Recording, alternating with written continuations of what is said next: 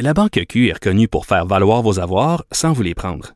Mais quand vous pensez à votre premier compte bancaire, tu sais, dans le temps à l'école, vous faisiez vos dépôts avec vos scènes dans la petite enveloppe. Hmm, C'était bien beau. Mais avec le temps, ce vieux compte-là vous a coûté des milliers de dollars en frais, puis vous ne faites pas une scène d'intérêt. Avec la Banque Q, vous obtenez des intérêts élevés et aucun frais sur vos services bancaires courants. Autrement dit, ça fait pas mal plus de scènes dans votre enveloppe, ça. Banque Q, faites valoir vos avoirs. Visitez banqueq.ca pour en savoir plus. Cube Radio. Normand Lester raconte Où vont les États-Unis de Donald Trump? Je tente dans cette série de répondre à cette question en reliant les événements actuels au passé du pays et aussi je tente de voir où cela nous mène. La chute de l'Empire américain est-elle commencée? Le peuple qui se donne comme projet de défendre la démocratie sur la planète entière semble maintenant sur le point de la renier chez lui.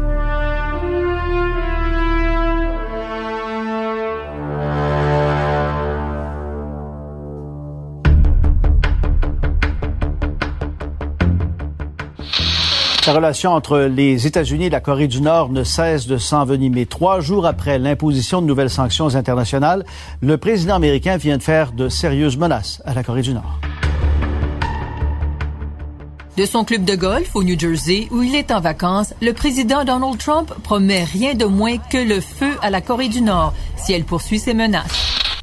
C'est à se demander jusqu'où devra aller Donald Trump pour que les généraux qui dirigent le Pentagone disent ça suffit. Dans un texte de février 2017 de la prestigieuse revue Foreign Policy, Rosa Brooks, une ancienne cadre supérieure civile du Pentagone a estimé que les chefs militaires américains pourraient se révéler les seuls capables d'éviter une catastrophe au cas où des décisions erratiques de Trump mettaient en danger la sécurité des États-Unis et aussi la paix mondiale.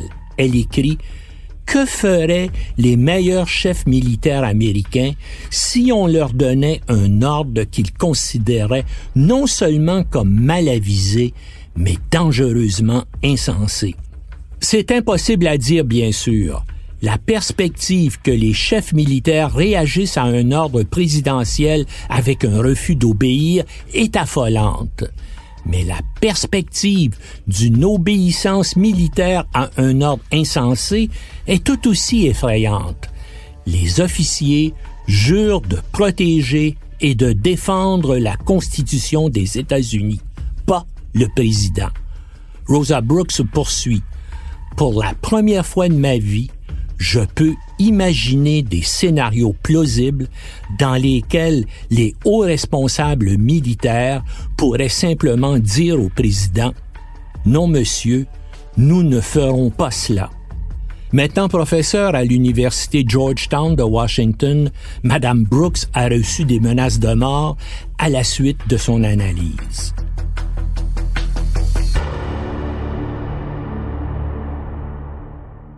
Déjà, l'exaspération des généraux envers Trump s'est manifestée à quelques reprises. Tôt le matin du 26 juillet 2017, quand Trump a commencé à tweeter qu'il avait des plans pour l'armée, ce fut l'alerte au Pentagone. Des hauts responsables militaires sont immédiatement avisés des propos du président.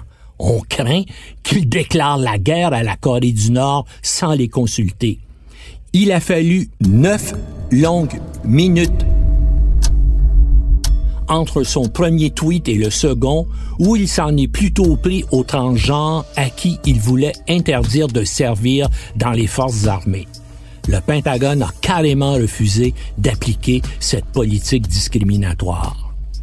Ce premier geste d'insoumission militaire a été suivi le 17 août 2017 parce qu'il a été interprété comme une rebuffade de Trump lorsque les chefs des quatre services militaires des États-Unis, armée, marine, aviation et infanterie de marine, ont publié une déclaration condamnant le racisme sous toutes ses formes. Trump venait de réagir aux violences d'extrême droite à Charlottesville, en Virginie, par des déclarations équivoques. En novembre 2017, au Forum sur la sécurité internationale de Halifax, le commandant en chef des forces nucléaires américaines, le général John Hyten, a déclaré qu'il résisterait au président Trump s'il ordonnait un lancement illégal d'armes nucléaires, ajoutant qu'il lui expliquerait pourquoi il devrait changer d'idée. Dans le cas de Trump, bonne chance. Ces commentaires du général Hayton faisaient suite à une séance d'un comité du Congrès au cours de laquelle les sénateurs ont pressé les responsables militaires d'expliquer les sauvegardes empêchant des frappes nucléaires inconsidérées. Plusieurs sénateurs démocrates craignent que des décisions incohérentes et impulsives de Trump aient des conséquences dévastatrices. Des hauts responsables du Pentagone ont tenté de rassurer les sénateurs. Bien que le président ait le pouvoir ultime d'ordonner des frappes nucléaires, il est restreint par le processus décisionnel et des contraintes juridiques liées au caractère préventif ou réactif de la frappe atomique. L'ancien patron du commandement stratégique américain, le général Robert Keller, a tenté de rassurer les élus je cite, C'est un système contrôlé par des humains. Rien ne se passe automatiquement. Il insiste lui aussi sur le fait que les généraux ont le devoir de désobéir à un ordre illégal de première frappe et peuvent ainsi contrecarrer les dictats du président. Le sénateur démocrate du Massachusetts, Ed Markey, n'a pas été convaincu par les propos du général. Je le cite. Je pense que les assurances que j'ai reçues aujourd'hui sont insatisfaisantes pour le peuple américain. Il ajoute, les Américains peuvent encore présumer que Donald Trump peut utiliser les codes nucléaires aussi facilement que son compte Twitter.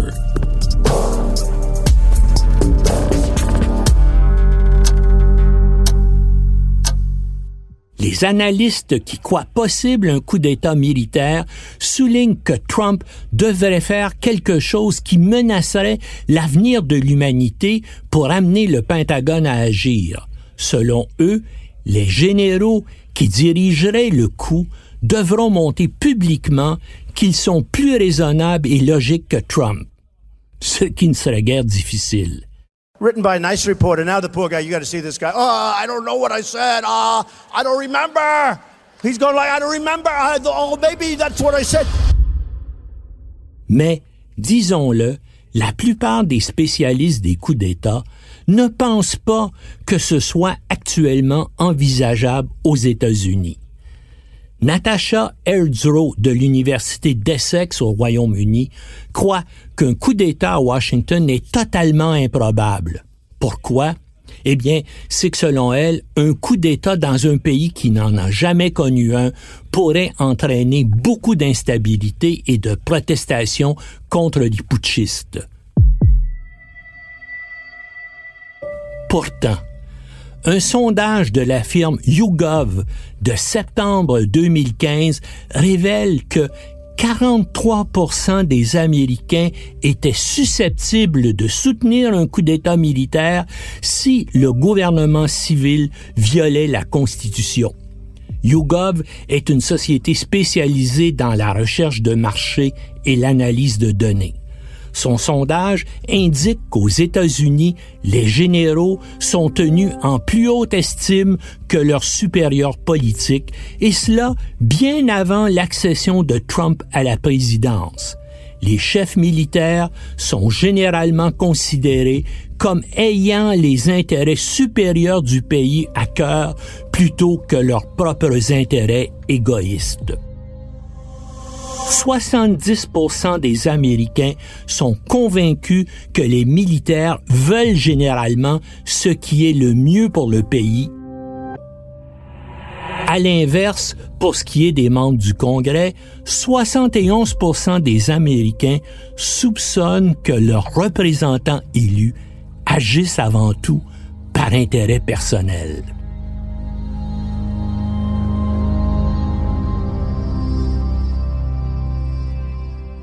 L'Amérique se dirige-t-elle vers une seconde guerre civile? La question est évoquée à maintes reprises depuis deux ans, alors que la haine de l'adversaire politique atteint des niveaux sans précédent aux États-Unis, un pays, rappelons-le, où les fusils d'assaut et une multitude d'autres armes de guerre circulent librement et où des milices d'extrême droite pro-Trump se livrent à des exercices militaires à chaque week-end. Dans des discours devant ses partisans, Trump s'est interrogé à plusieurs reprises sur ce qui pourrait arriver si jamais le Congrès envisageait contre lui une procédure de destitution, mais sans jamais répondre à la question. C'est une menace à peine voilée comme il aime en faire. En 2017, dans le magazine The New Yorker, la journaliste Robin Wright demande à plusieurs spécialistes s'ils pensent que les États-Unis se dirigent vers une nouvelle guerre civile. Judith Giesberg, rédactrice en chef du Journal of the Civil War Era et historienne à l'Université de Villanova, confie à la journaliste Quand vous regardez la carte des États rouges et bleus, que vous lui superposez la carte de la guerre civile et qui était allié avec qui dans la guerre civile, peu de choses ont changé. Kate Mines, dont la carrière dans les forces spéciales américaines et au département d'État l'a amené à observer des guerres civiles dans plusieurs pays, constate, lui, que les conditions qui les font naître sont effectivement réunies aux États-Unis. En mars 2017, Mines évalue dans la revue Foreign Policy que les probabilités d'une guerre civile aux États-Unis sont de 60 au cours des 10 à 15 prochaines années. Les prévisions d'autres experts consultés sont moins pessimistes, heureusement.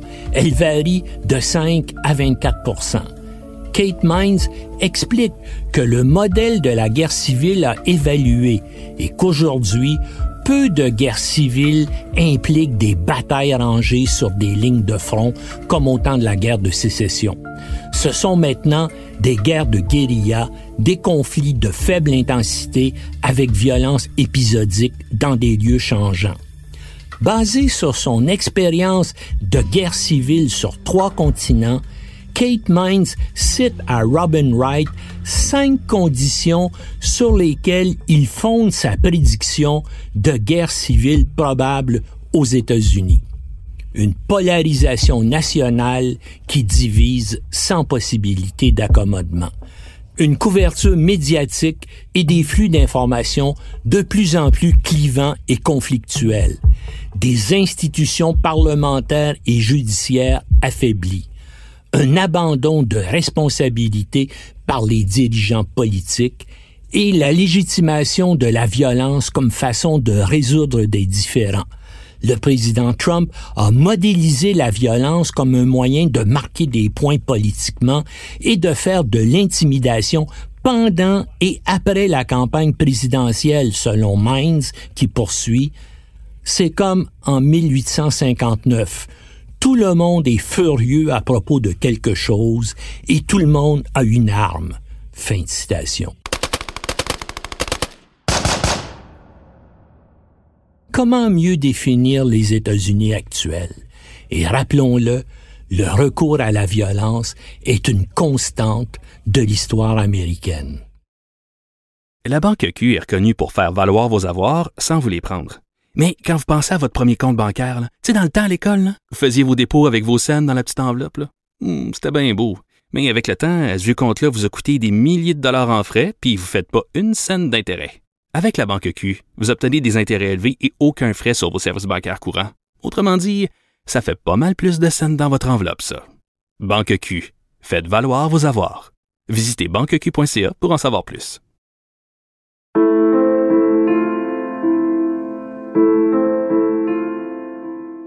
Un historien de l'université Yale, David Blight, lui aussi, compare la situation aux États-Unis avant la guerre civile à celle d'aujourd'hui. Les parallèles et les analogies sont toujours risqués, mais nous avons des institutions affaiblies et pas seulement des partis polarisés, mais des partis qui risquent de se désintégrer.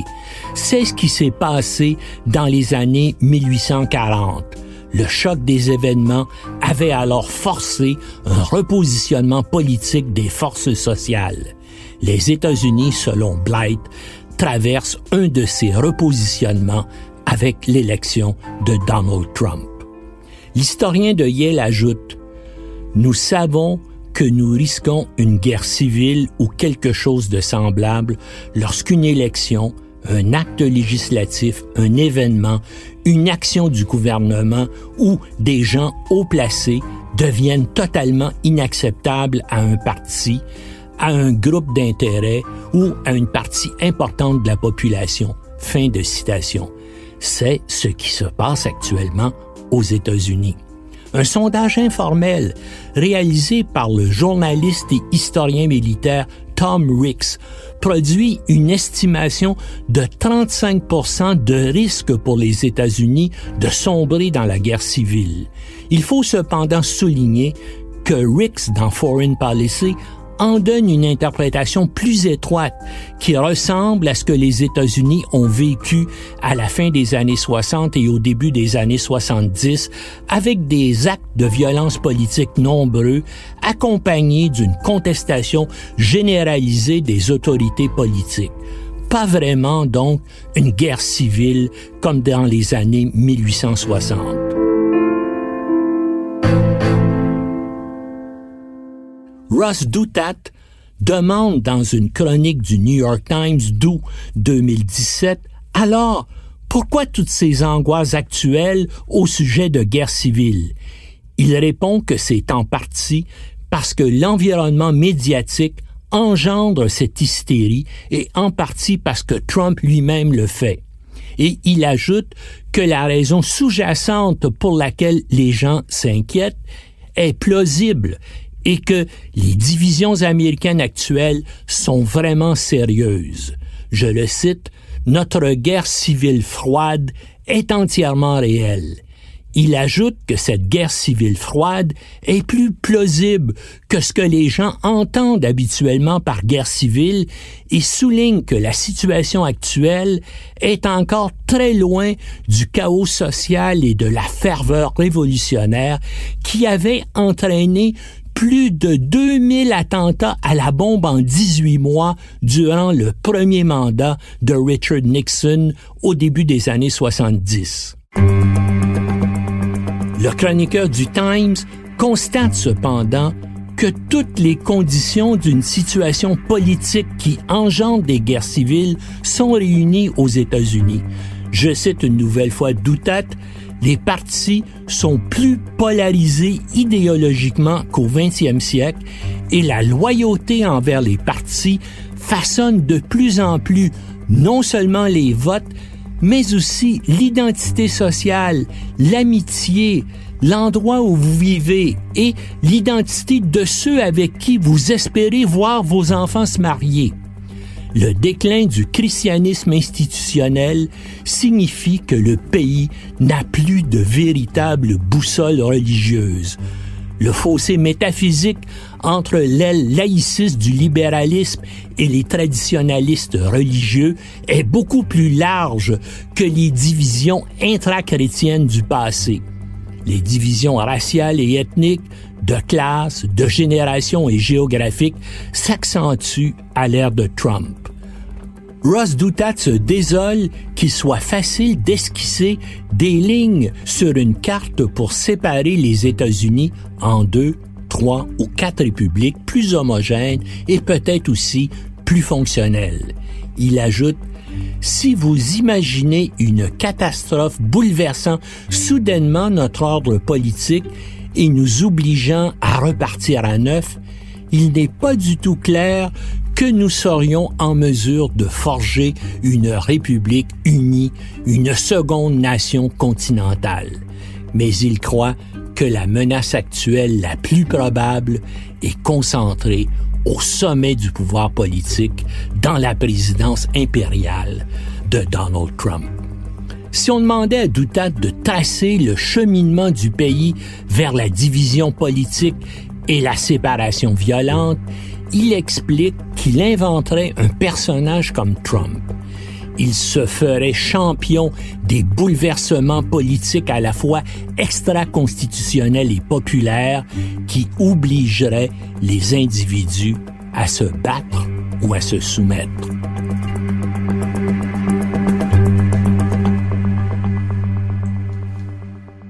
C'est exactement le genre de situation qui va se produire si le Congrès évince Trump par destitution ou s'il est battu à l'élection de 2020 et qu'il refuse de partir. Dans le Times Picayune de la Nouvelle-Orléans, en décembre 2017, le professeur Robert Mann pose la question au lecteur du journal. Sachant ce que vous savez sur Trump, ses valeurs et sa personnalité, quelles sont les chances qu'il abandonne ses fonctions pacifiquement? À l'ère de Trump, l'obscène devient normal. Ce qui était inimaginable l'année dernière est le cauchemar plausible de l'année prochaine. Je prie pour que cela n'arrive pas. Mais avec Donald Trump comme président, il serait stupide de ne pas en discuter et de ne pas se préparer à une telle crise constitutionnelle. Fin de citation.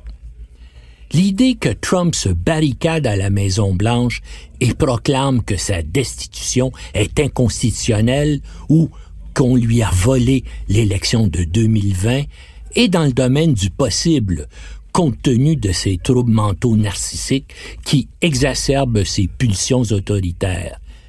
Et dans cette fâcheuse situation, il pourrait très bien lancer une série d'appels par tweet ou autrement à ses partisans pour qu'ils accourent à Washington pour s'opposer à son renvoi, ou pour qu'ils occupent à travers le pays des emplacements symboliques ou stratégiques liés au gouvernement américain.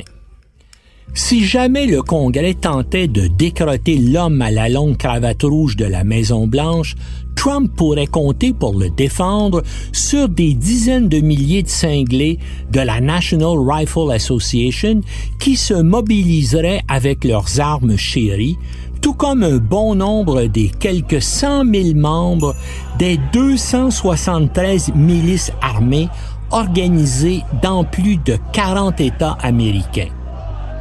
Private militias are legal in the United States as long as they don't incite violence and follow local and state gun laws.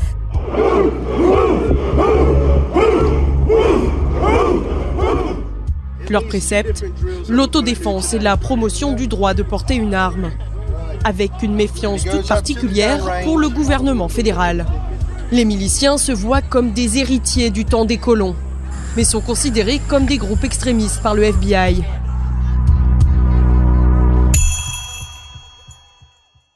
À ces organisations paramilitaires d'extrême droite s'ajouteraient sans doute aussi d'autres volontaires. Il ne faut pas l'oublier, près de 40% des Américains accordent toujours à Trump un soutien aussi aveugle qu'inconditionnel, malgré ses problèmes mentaux évidents et ses comportements erratiques quotidiens plus de 60 millions d'Américains l'ont porté à la présidence, dont les deux tiers des hommes blancs qui ont participé au scrutin. Jusqu'où sont-ils prêts à aller pour le protéger?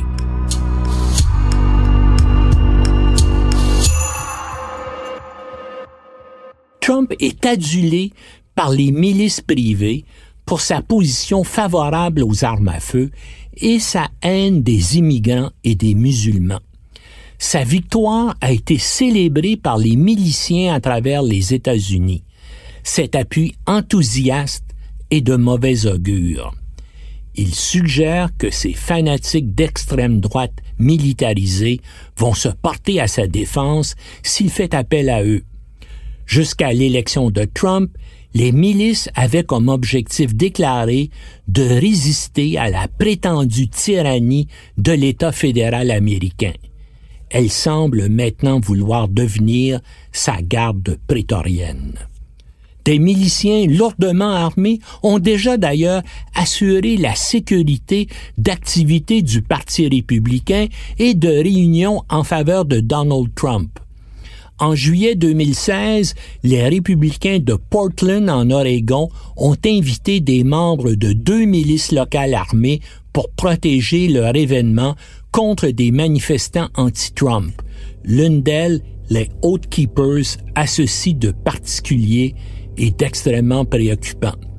Ils recrutent leurs militants chez des membres actuels ou anciens des forces armées et des services de police les Oath Keepers sont décrits comme des extrémistes lourdement armés avec une mentalité conspirationniste à la recherche de confrontation avec l'État. L'organisation revendique un effectif de 35 000 membres. Le Southern Poverty Law Center, qui surveille les groupes extrémistes, estime que les milices recrutent actuellement des suprémacistes blancs et développent des liens avec les républicains qui envisagent d'utiliser des miliciens pour renforcer leur emprise sur le pouvoir dans les États où ils l'exercent. Les milices, il faut le dire, constituent une plus grande menace pour les États-Unis que les djihadistes. Ça vous surprend qu'on puisse dire cela? Eh bien, entre 1990 et 2014, il y a eu plus d'attaques meurtrières par des groupes armés d'extrême droite aux États-Unis que par des terroristes islamistes.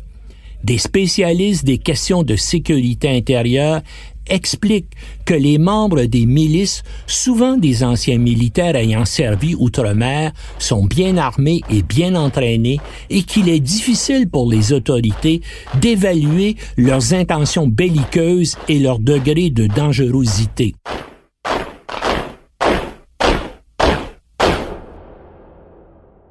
Ces dernières années, plusieurs de ces groupes armés ont affronté les autorités fédérales dans une série de conflits dans l'ouest des États-Unis.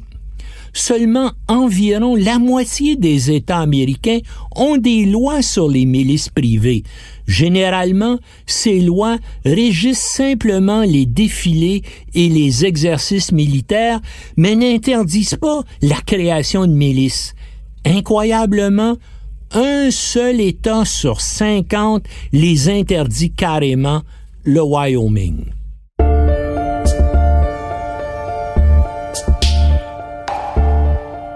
Comment en est-on arrivé là? Eh bien, tous ces matamors de villages en tenue de combat camouflés fusil d'assaut à la main, se réclament de l'article de la Constitution américaine qui prévoit la création d'une milice pour exécuter les lois de l'Union, supprimer les insurrections et repousser les invasions. Des choses donc qui sont complètement dépassées. Ils invoquent aussi, comme les cinglés des armes à feu, le fameux deuxième amendement de la Constitution qui parle du droit de porter des armes dans une milice bien réglementée. Cette expression-là, bien sûr, n'est pas définie. Le mouvement des milices s'inspire de tous les clichés, lieux communs et manies chers à la mentalité américaine et, en premier lieu, le fétichisme des armes à feu il s'est cristallisé autour de l'affrontement armé entre des agents fédéraux et des membres de la secte apocalyptique Branch Davidians à Waco, au Texas, en 1993, qui a fait 80 morts. Adeptes de théories conspirationnistes, prophètes de la fin du monde et autres hurluberlus s'en sont donnés à cœur joie pour rendre le gouvernement des États-Unis responsable de ce massacre. Un déséquilibré du nom de Timothy McVeigh a ensuite décidé de venger la secte de Waco en faisant détonner une voiture remplie d'explosifs devant le bâtiment fédéral d'Oklahoma City en 1995, tuant 168 personnes et en blessant près de 700. 19 des morts étaient des enfants, dont 15 âgés de moins de 6 ans, qui étaient dans la garderie de l'immeuble. Il s'agit de l'acte de terrorisme le plus meurtrier de l'histoire des États-Unis avant les attentats du 11 septembre 2001 et demeure l'acte le plus meurtrier de terrorisme intérieur.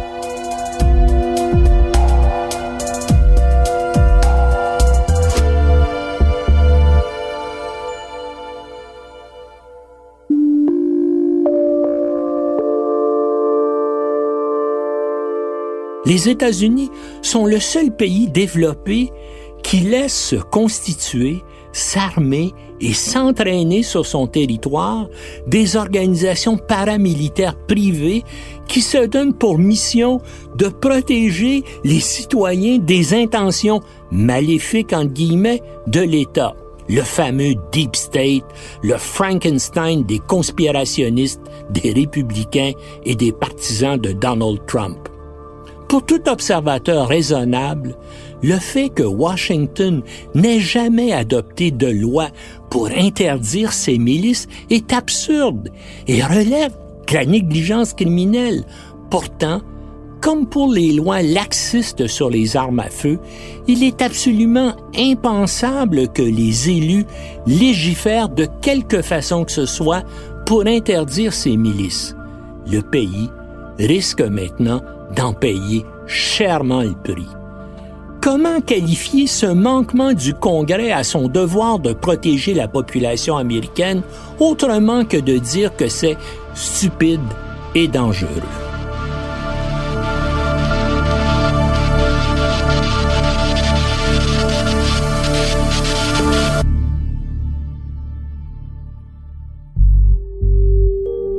C'était un balado de Normand Lester. À la réalisation, Bastien Gagnon La France. Au montage, Philippe Séguin. Une production Cube Radio.